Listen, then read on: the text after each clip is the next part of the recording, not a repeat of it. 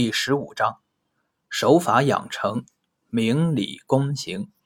学习柔性正骨技术的难点。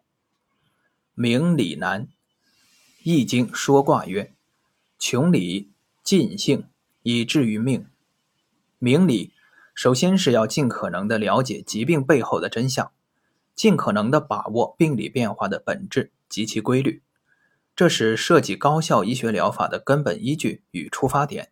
所有医学疗法概莫能外。无论是传统医学还是现代医学，在探索人体生命奥秘的漫漫征途中，都只是刚刚起步，离人体生命真相的了解和把握尚有遥远的距离，对疾病的认知也是非常表浅。因此，我们向人体生命真相靠近的努力永无止境。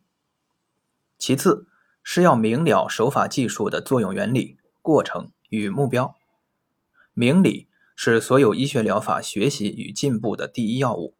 理明到何处，才可能知道手法医疗的疗效能深入到何处；理明到什么层次，才能知道手法技术的作用效果可能达到什么层次。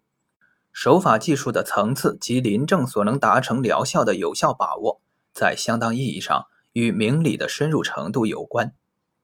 大家都在说明理，但也都在自以为是。中医有中医的理，西医有西医的理，手法疗法有手法疗法的理。大家都在离真相或近或远的地方，自觉或不自觉地处于不同角度和位置，在对待、认识和治疗疾病。然而，真相只有一个，大家各自的认识也许都是对的。也或许都只是真相中的某一个部分而已。认识疾病的本来面目，在诊疗时善于发现症状与体征背后的真相，基础都在于明理。骨理圆通，心明眼亮，才可能下手直取。在东方柔性正骨疗法中国第四期高级研修班上，有位山东的康复医师。培训时听课入神，奈何有尿频的隐患，却又不愿错过任何一个讲授的细节，憋急难耐。在听了尿频这一节内容后，晚上照着老师讲的方法，自己给自己调整了一下，嘿，第二天上课完全没有尿频尿急的困扰了，病理机制清楚了，方法找到了，上手就会有心得。毛太之正骨日记。达成明理的重要基础是学习和掌握系统的医学知识及技能。就手法医学而言，解剖学、生理学、诊断学、病理学、影像诊断学、骨病学、手法学、脊柱相关疾病治疗学乃至内外妇儿五官等等科目，皆当必修。手下决明难，对患者相关骨架与软组织结构进行触诊。摸清其状态，是正骨疗法所有手法操作的基础。不以目视，而以神会。触诊的觉知，甚至可以通过一些方法深入到椎间盘、椎管内、椎体深面。手下触摸出来的状况越全面、越深入，对结构状况的了解就越具体、清晰，对相应结构调整的准确性及精确度就会越高。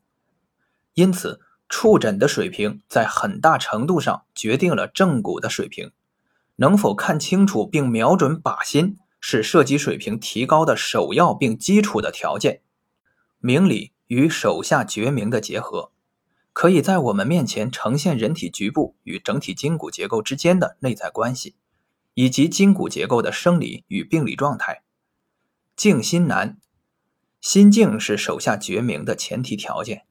在静心的状态下，筋骨结构之序列及层次才可能纤毫见现；静心则毅力相随有期，透筋挪骨才有可能如探囊取物。静心是修行第一课，万千修法无不以静心为前提，为首要功夫。老子云：“致虚极，守静笃。”万物并作，吾以观其复。夫物芸芸，各复归其根。归根曰静，静曰复命。静心既是修行的条件，也是修行进步的表现与结果之一。由静心而引发的灵动能量，正是医患能量信息交流的重要基础。而静心练己，恰恰也是修行之难关所在。心猿意马，难拴故也。东方柔性正骨疗法从道家丹修中来，手法操持时需要收摄身心，凝神定志。静心是东方柔性正骨疗法得以有效实施的基本且必要的技术条件。突破成规难，随着欧美正骨整脊技术传入中国所带来的观念冲击。以及中国骨伤正骨学术的进步与发展，不少中西医学同仁对脊椎移位的事实已经开始有所关注，且脊柱病因学理论把脊椎移位现象与脊柱相关疾病联系起来，而开始逐渐为主流医学所接受。然而，我们不难发现，四肢骨结构的病理性移位现象目前仍然为主流医学所忽视，视而不见，熟视无睹。在主流医学体系中，尚没有脊柱相关疾病或骨移位相关疾病的临床诊疗指南。